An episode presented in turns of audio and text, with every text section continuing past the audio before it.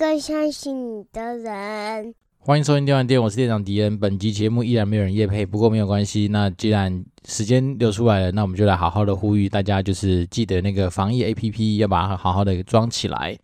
那我觉得其实最近啊，如果大家的心情都跟迪恩一样，就是比较起伏的话，那我来跟你讲讲为什么我今天会起伏。因为今天大概上班上到大概中午左右，然后大概也是下午吧，然后就在那个赖群组里面开始，大家就有人说，哎，如果说明天开始托婴中心或是一些保姆啊没有办法再继续帮忙带小孩的话，那大家会做什么样的相应的准备？然后呢，我记得那时候开始还说，哦，没关系，反正没有保姆啊。然后我还跟大家就是开玩笑说。诶，以前以我去年一整年 work from home 的经验来说的话，如果有保姆能够来支应我们这样子的一个呃需求的话，应该就不用太担心。好，我就没想到大概过半个小时之后呢，就有人传了一张梗图，然后上面就是一个呃新北市政府的规范，好，包从明天开始，就是五月十八号开始，凡那个托婴中心或是保姆的托婴服务都将暂停到五月二十八号。好，那当下我想说，哇，糟糕，也不能糟糕了，但是接下来你所有的一些。呃，工作步调啊，跟你一些工作上面的准备就要马上展开嘛，所以那时候我就是呃，第一时间快速跟我老婆说，哎，那个明天新北市就接下来没有保姆，要暂停到两个礼拜，所以我们接下来怎么办？然后我就跟他聊了一下，他好像发现说，因为我们两个其实呃，公司因应就是最近疫情的关系嘛，所以其实像他已经开始 work from home，一路到六月多，然后我自己的话，我们公司采取的做法是那种所谓的分班制，就是。分 A、B 班，然后一个班去一个礼拜。好，比如像我是 A 班的话，我就是下一周要在家里，然后这一周就正正常进公司。那我算了一下时间，我发现说，哦，那这这个礼拜我可能因为要自应带小孩这件事情嘛，所以就要去请动了人生第一次去请那个所谓的呃什么家庭照顾假这样子的一个呃价别啦。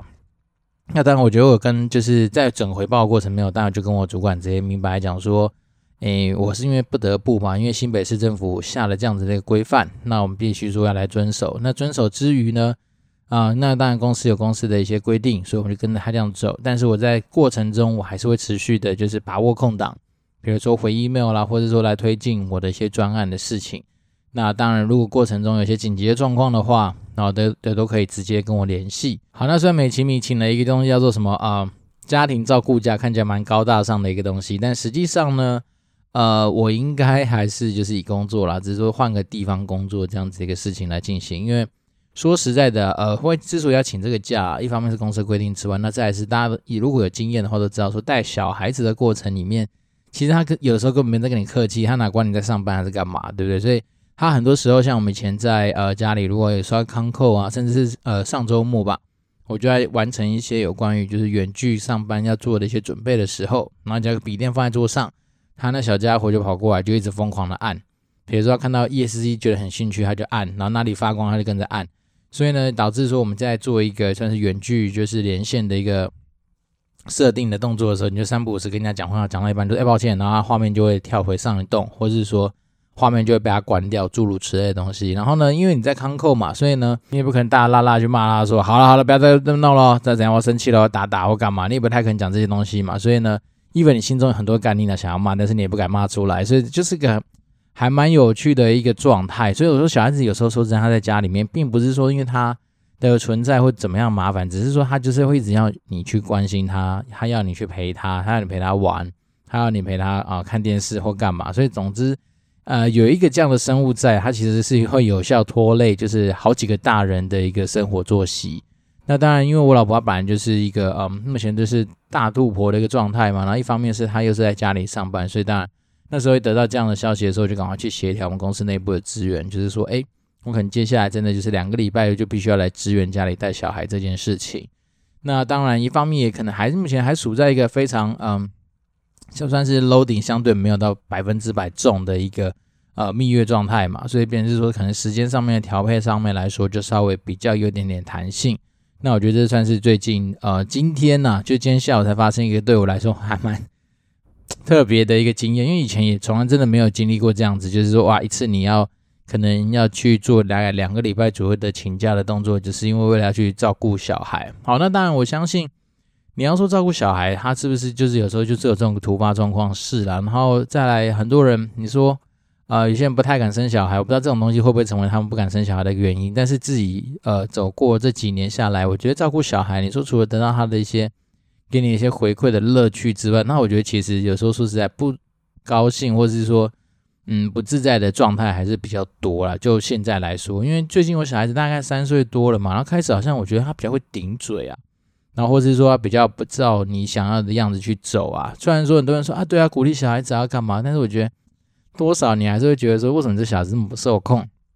所以那个过程有时候其实心情都会受到一些影响。然后再来是说，现在小孩子有时候我觉得真的是呃，可能资讯管道多啦，因为毕竟他常常就在看 YouTube 的一些东西，或者说听跟着我们一起看电影，然后看一些新闻，然后听到一些东西的时候，他自然就会去学一些有的没的嘛。那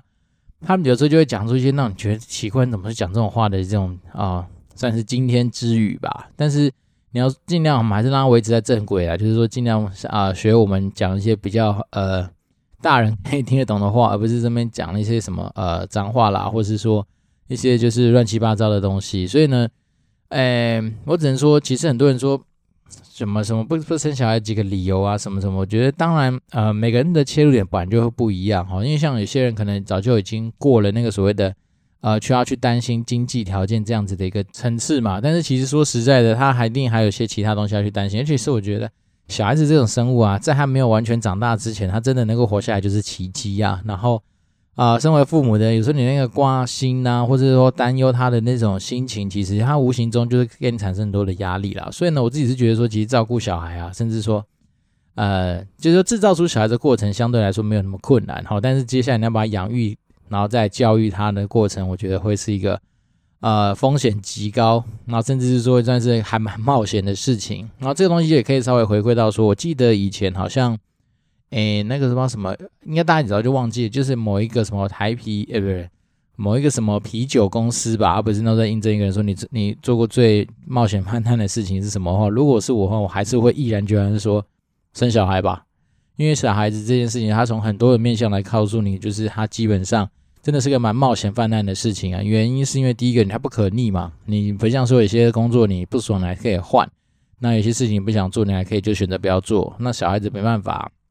他一旦生下来，他就跟着你有关嘛，那你就背负了很多的法律责任啊。然后再是说，小孩子在还没有出生之前，其实说实在，你也不知道他的高矮胖瘦啊，长相长得怎样啊。所以说现在我常跟人家，也不是说开玩笑，我是真的内心其实还蛮紧张，就是说，因为我现在第二胎怀的是女儿，那。我觉得女儿这种生物，就是呃，第一方面是我跟她真的很不熟嘛，因为我以前小时候跟我一起长大是我弟弟啊，然后我身边周遭的好朋友大概都是男生居多，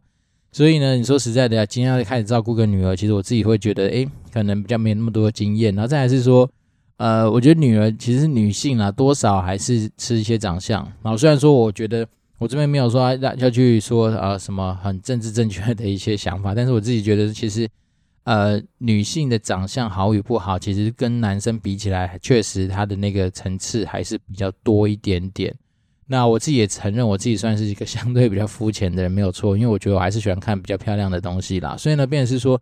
我都很担心。像我老婆常常开玩笑说，万一女儿像我的话，嗯。对啊，那我觉得可能未来要么就是把 Podcast 这样子一个好的一个媒介或平台，就是看有没有意识的传承给他，或是说可能就要教育他说，未来可能要习惯孤独啦。因为所谓习惯孤独是说，诶，可能在别人得到很多掌声，或者说别人得到很多目光聚集的时候，你可能稍微会比较暗淡一点点。那这件事情跟我这样子成长一路走过来，其实多少有一些些关系。好，那我们之前说过，其实每十集我们就来讲讲一些人生上面比较呃软性上面的一些分享嘛，比如哪怕是一些观念，或者说真的就只是我这样一路走来的一些呃经验跟经历。那我今天想说，就是来发为分享，像是说为什么呃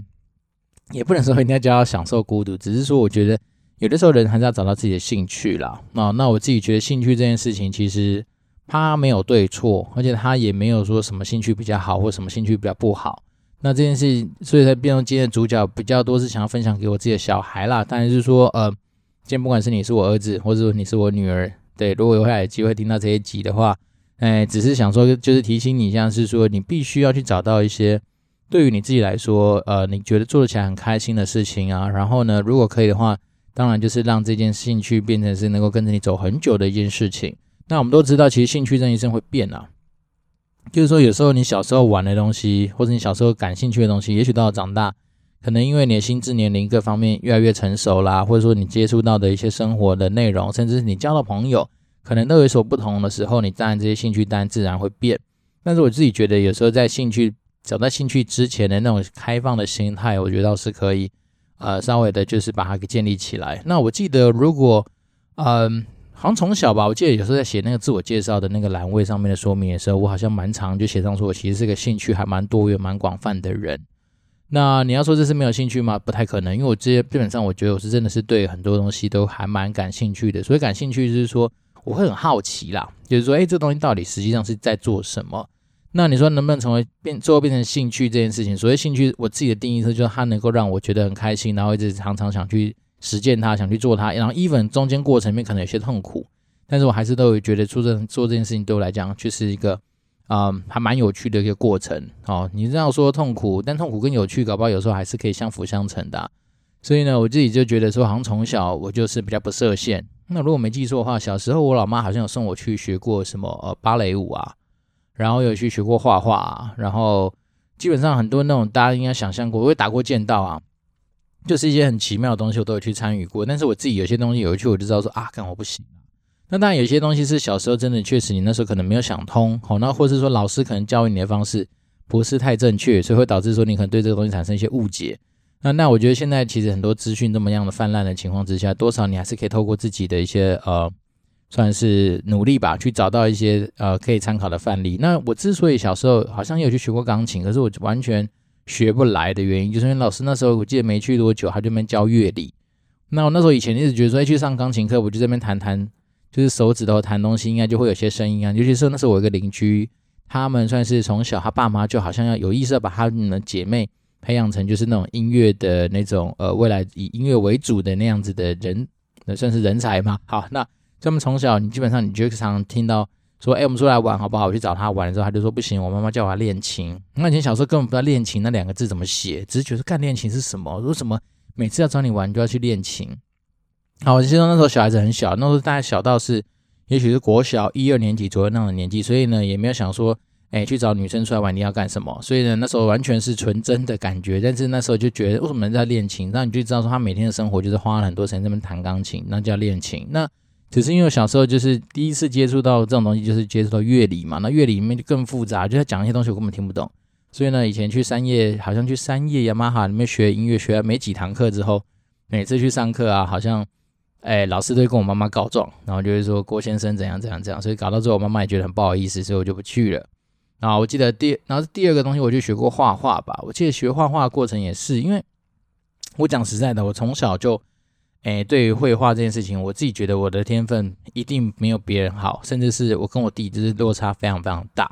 那甚至我到现在可能画人，也许都比古玩画的还要糟糕吧。也许我还是一样是喜欢画那种所谓的呃一个圆圈圈，然后带几根棒子，那是那样子的东西，就是我觉得我的画画的程度啦。所以呢，便是说，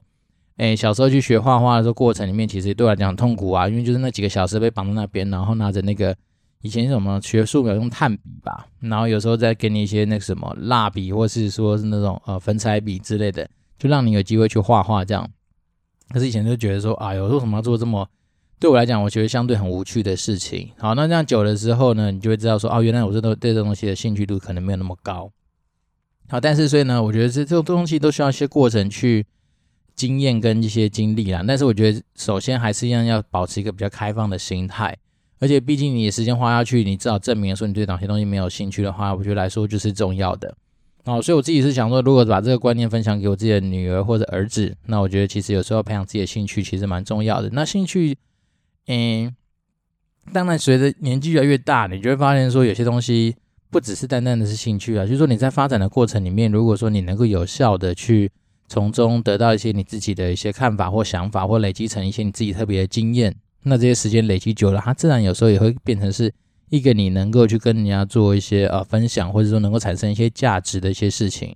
那举例而言，我觉得有个兴趣是我在呃学生时代吧，应该很小，可能国中高中的时候，我就一直觉得说，哎，我很喜欢站在那个舞台上面跟人家分享事情的这样的感觉。好，那随着比较大的时候，大家才知道说，哦，原来那东西叫做做简报。好，那做简报这种东西呢，就从嗯。呃国中我记得第一次上台的时候，也是跟大家应该差不多吧，就拿这个稿子。然后我们记得以前小时候，哪有像现在的还有什么呃投影机这么漂亮的东西？以前那什么 PowerPoint，以前最早最早最早以前，大陆还记得的话，我们以前投影片是那一张透明的一张，呃，我们叫真的叫投影片，它就是透明的一张纸。哎，对，你要不要想象，反正一个透明的一个呃，很难想象它是一个塑胶片吧？然后你就用那个可能类似于白板笔啊，或是说奇异笔，就是那个投那个那个纸上面对那张。塑胶纸上面去写上一些你预计要来做简报的东西。那小时候当然就是比较没有美感嘛，所以你可能就单纯只是把一些东西条列上去。然后呢，会有一台东西叫投影机，它投影机大概就是一个它的平方面是一个类似于呃发光体的东西，然后上面一个好像是不知道是类似于镜子还是什么样的原理的东西。你把你投影片放上去的时候，它就会把它投影到你的墙上，或者投影到你的投影布幕上面去。但是呢，真的每一张每一张的投影片，你就是必须要去手写来做。好，那但后期好像我发现说，有些人是可以你在 PowerPoint 上编辑完之后，你就可以把它给利用那个影印机。那时候好像我可以去列印，就是那种投影片的影印机，然后把它印在那个投影片上面，所以就会产生现现在你直接用电脑输出去投影片，就用 PowerPoint 去投影出来的效果。只是早期更早期的时候，基本上。就是拿那个投影片在做一些简报，所以那时候有时候去做一些啊、像是什么期末报告啊的时候，你那个带的那个书，搞不好都还没有投影片重，因为投影片它那个本身是塑胶片嘛，那其实，诶，如果页数比较多，弄起来那一份还蛮重的。那以前每次就简边简报，就有一个同同学不是帮你按滑鼠，上面帮你换投影片，哦，要不然有时候真的比较狼狈的话，你就要自己拿着投影片在那边换。好，这都是以前过去的一些故事啊。那我只是说。我那时候就发现说，其实我对于简报这件事情，其实蛮有自己的一套兴趣。那你说简报的东西怎么会有兴趣？那也许可能就把它想象成是说，也许我们很享受说跟别人分享事情的这样一个过程。那也因为我对于这个东西，比如说在很多人面前讲话这件事情，会有一些兴趣啊。然后你会就有意识的去知道说，诶，我是不是要在我的投影片的制作上面，甚至说我今天在做很多事情的一些说明上面，你可能就会想说，能够把它做得更好。那所以我记得，好像如果没记错的话，从以前大大学吧，就是蛮多同学都还蛮喜欢跟我同一组的，因为有些同学天生就是比较不喜欢做那种所谓的上台简报这样的故事跟过程，那他们当然就会把这个棒子交给我。那当然我自己是蛮自在的啦，因为我觉得说这对我来讲就是每一次的练习啊，所以呢，呃，算是从也许大学开始吧，就一路有机会这样练练练练练练到出社会。然后我自己是觉得说，呃，像这样子这种简报的这种兴趣。它实质上也不会说很痛苦嘛，因为每一次的制作的过程里面，你都会发现说，哎，哪些东西可以再精进啊？然后做久了之后，你自然就会有一套你自己习惯的一些思考的方式，或者说你在阐述事情上面的一些方法。那我自己就这样一路这样走来，我觉得其实这东西还蛮有趣的，可以分享给就是我自己的小孩子或是听众们。如果说如果说你真的未来假设呃想要培养一个相对比较软实力，而且又是能够带着走的东西的话，我觉得其实简报能力。在职场上，在人生的发展上面，都是来说是个很重要的事情。那当然，很多人会说我天生可能比较不适合，呃，在外面抛头露脸啊，或者说讲话可能就是天生比较害羞，或是说比较没有这样子的一个长处的话，那你要不要学简报？我觉得还是要啦，因为我觉得，嗯，讲实在的啊，如果说简报它是一个工具，一个帮助别人了解你内心，或是你准备多少东西脑袋里面的一个工具的话，那这件事情。讲真的，它已经不是说你今天要不要，而是说他必须要这样，只是在说你要怎么把它做好而已。所以呢，我自己觉得说简报能力这件事情，它其实就是我们之前已经跟大家聊过，说如果我们想要培养一个就是未来能够带着走的，然后能够跨产业、跨领域，甚至跨越时空背景的东西的话，那我觉得简报能力来说，这样的能力算是一个蛮重要的事情。那当然，如果说大家真的以后未对未来对，比如说哦，怎么样去做一个可能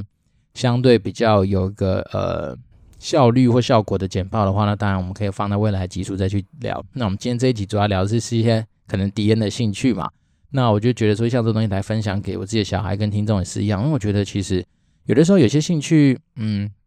也不用太过度，一开始就去那么功利的去想说它有没有价值，或者说有没有想说啊，干这东西未来能够帮我赚多少钱，其实不太需要。那只是说有些东西它只是时间还没到，甚至说你还没有想到说它到底有哪些东西可以帮你产生价值而已。好，举例人，比如说像打电动，啊，这件事情有趣啊，就是我们那个年代成长的过程里面，其实会打电动的小孩子通常会被大家贴上一些标签嘛，比如说就是不认真啊，就是爱玩啊，然后尤其有时候我们跑去那种菜市场打电动，大家就觉得说你就是一个算是可能比较没有 呃没有认真念书啊，或者说比较随便的一些小朋友，因为毕竟在可能菜市场那种环境都不是一个太好的一个地方嘛。有可能在打电动过程里面，你还会闻到旁边有那个呃，比如说卖猪的猪肉摊的一些呃血腥味啊，或者说卖鱼摊的那种腥味，你边打它都边闻到，诸如此类的事情。可是呢，其实我觉得打电动这种东西，如果假设它今天真的是你的兴趣的话，那像那我那时候对我来讲，我只要看到灌篮高手，然后又是那种好像有那种音效的，因为很多时候大家都知道，那种外面大海电动它基本上会把声音关掉嘛，那所以那时候我在比如说菜市场。看到有那种有声音的，然后开的又够大声的，然后一到又比外面便宜的，当然就没有玩了。那但是也是玩到被妈妈抓回去揍一顿嘛，就说你怎么跑这种地方来打，然后搞得好像自己就是很 很邋遢或什么样。但是我觉得其实，呃，这都是回忆啊。那我只想说的就是说，其实有时候有些呃兴趣，你可能小时候会被大家误会说好像没什么价值，但是你想想看，随着我之后进了游戏产业，然后服务了大概十几年嘛，然后甚至后面有机会到暴雪去服务，其实这一切的一切。都是因为跟着说，我就是喜欢玩电玩这件事情出发的。所以呢，如果回推的话，我大概从国诶不到国小幼稚园大班吧，第一次开始接触马里奥，开始就一路玩电动玩到现在。那当然中间历经非常多不同的游戏平台，然后后面转到 PC Online，然后现在偶尔玩一下手游，那这些东西都没有变啊。那其实它显然就是我们就是喜欢玩电玩。那玩电玩的过程里面，当然，它就其实某方来说也是一种在体验产品、体验服务的一个过程嘛。所以有些东西你就慢慢把它吸收下来，那自然之之后你只要到了对的地方去把这些东西好好发挥，我相信都会有一群人跟着你有一样的兴趣的人。因为我那时候呃进游戏业之后，我就会发现说，其实很多人跟你有背类似的成长背景啊，很多人跟你对于电玩其实也经历过的路，其实都蛮像的。那再来是说，你说电玩赚不到钱吗？其实不然啊。那可能有的时候只是刚好你在没有对的时空、没有对的背景、没有对的地方去，然后大家就赚不来到钱，只是这样子而已。那我自己这样一路走来，其实当过十几年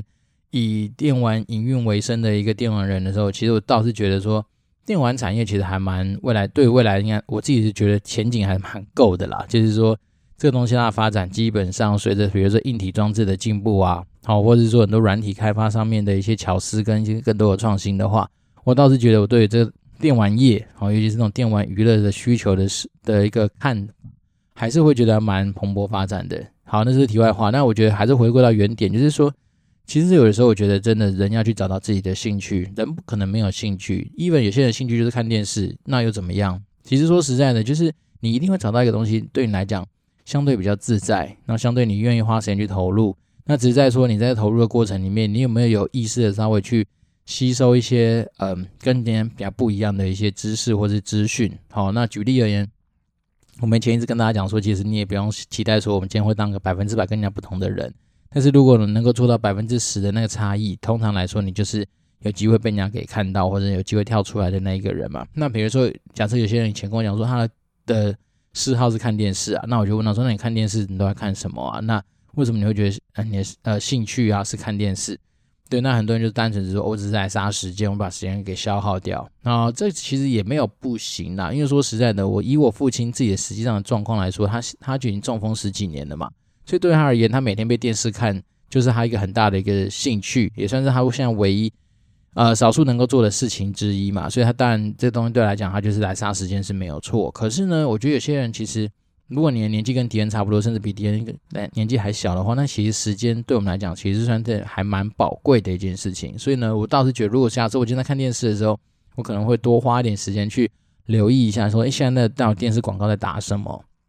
然后，因为我觉得光是有时候去记一些所谓的呃那种广告的台词啊，或者是 slogan 的一些东西啊，其实多少都还蛮有机会，在我比如说在跟人家做一些简报分享上面的时候，能够来使用。那甚至当然，因为本身的本业多少跟行销有些关系嘛，所以呢，有时候我们在讨论一些文案啊，或者讨论一些有关于就是呃行销操作的时候，那我们平常就在接触这些东西的同时，你就已经把它变成是你自己的一些呃可以来分享的东西嘛。所以呢，我记得那时候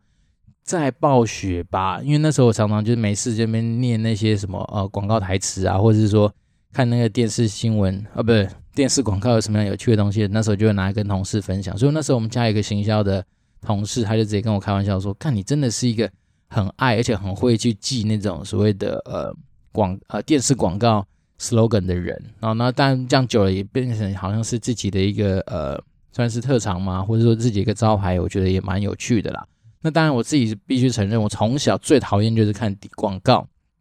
因为你不觉得广告这种东西出来有时候真的是还蛮煞风景的嘛？尤其是以前。小时候就是反正都是看那些什么龙翔电影台啊，那些国片长大的嘛。那后期的时候开始那些什么广告，就是一直插入在这些国片里面啊，所以你就觉得妈，每次我看一个电影，假设一个半小时，我看完都快三个小时，你就觉得很烦啊。那一方面是广告的频度，或是他们有时候那种就是频繁程度，或是那种 repeat 的程度又很高，所以你就一直听到或看到类似的广告，然后就觉得其实这个还蛮打扰我的一个呃观赏体验。好的，不过我老婆跟我完全持不一样的的想法。她倒是对广告的时间的安排或者广告这件事情，她本身没有那么排斥，因为她每次都说有广告不是很好嘛？就可以让你在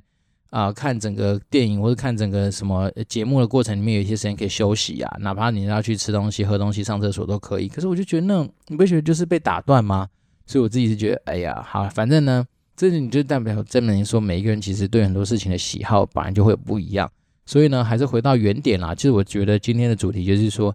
诶，真的要有意识的去培养自己的兴趣，但是兴趣没有对或错，兴趣也没有好或不好。那单看你自己喜欢做什么呢？再来是兴趣也不会是单一的，兴趣它其实可以很多元呐。那我自己觉得几个角度可以去思考，就比如说运动类型的东西，总是要找到一个你稍微比较喜欢做的事情。那你虽然虽然真的没有，你总是也要强迫自己去运动嘛，所以不得不你还是要找到一个你愿意去做的。那与其你都是被人家说啊，你应该你适合去做什么，还不如你想想说，你做哪些运动的过程里面你会比较开心，那你可以去往那个方向去发展。那当然，我觉得，嗯，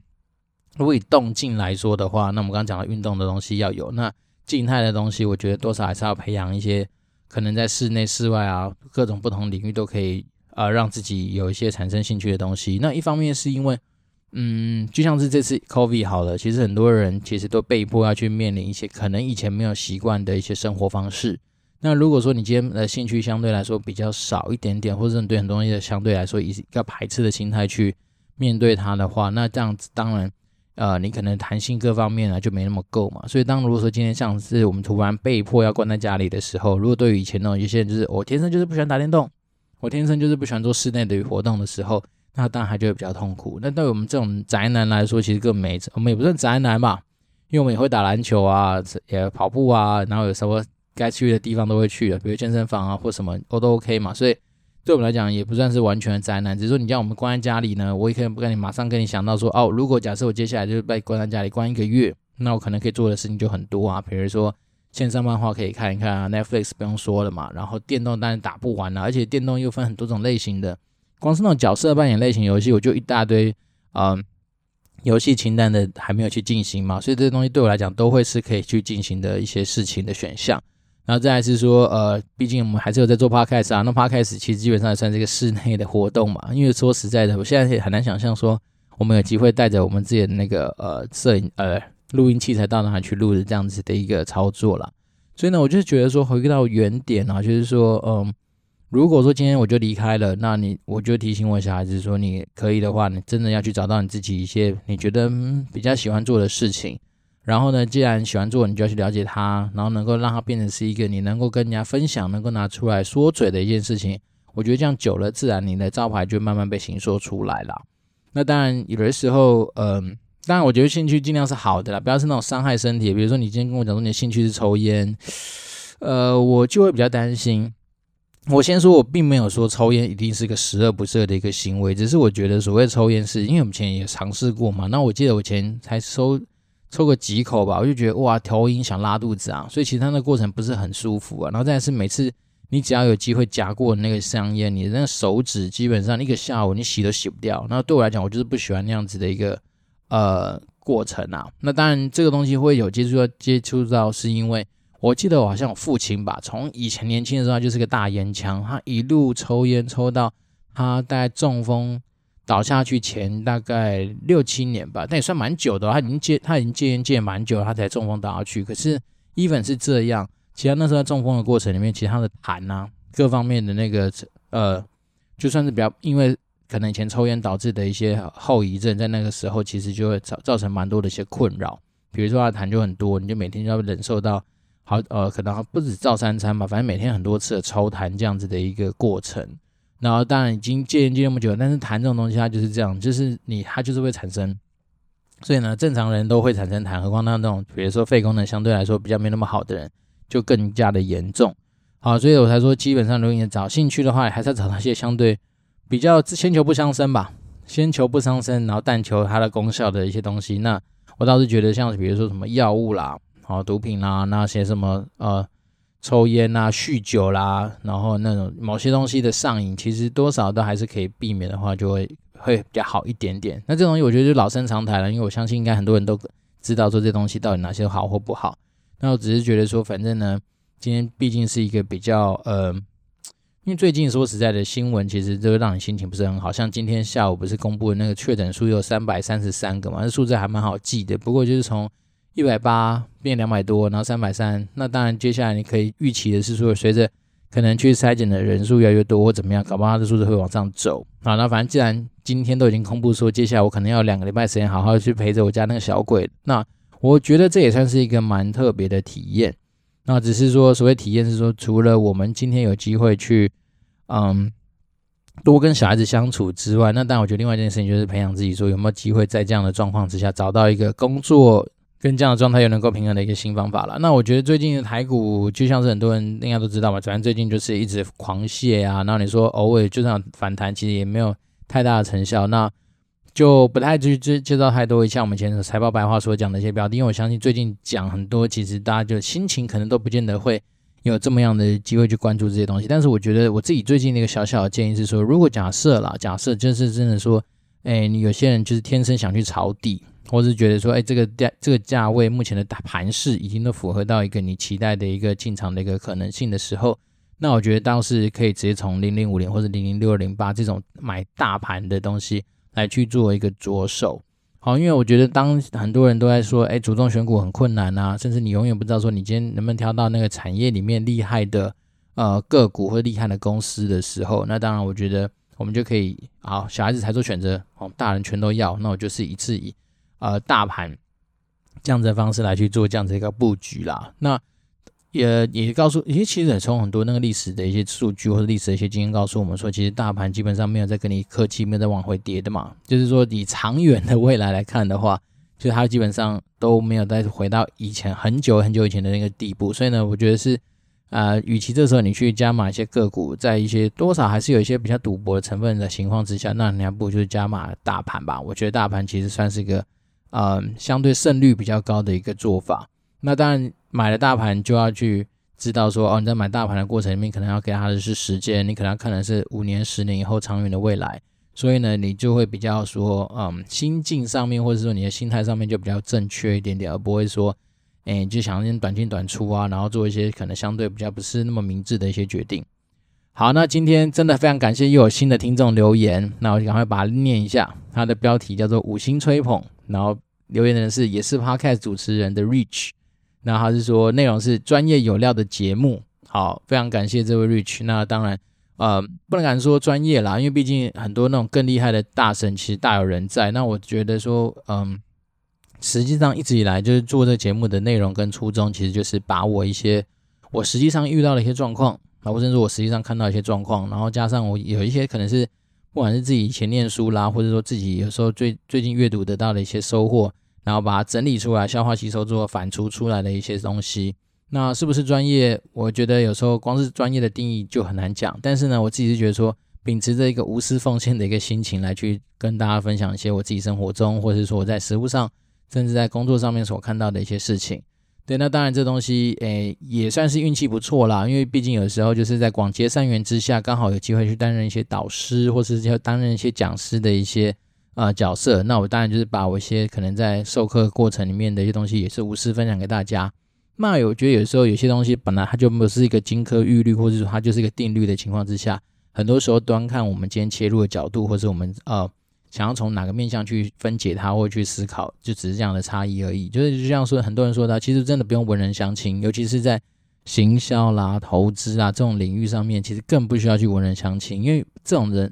应该说这个领域里面本来就没有一个绝对怎么样好的答案。那简单的专程只是说你可能选择的时间点啊，你可能选择的一些呃工具方法，你切入角度有所不同而已。那我觉得，越是能够敞开心胸去看待很多事情，你我相信收获啊，或者说实际上的回报就会更多了。好，那我相信最近就是真的要提醒大家，就是呃，我们共体时间，跟对我相信应该会非常的辛苦。好，做什么？之所以讲辛苦，是因为像我们今天到公司去上班，我觉得整天一整天大概八九个小时都戴着口罩的过程里面，真的是快要窒息，其实很不舒服，而且是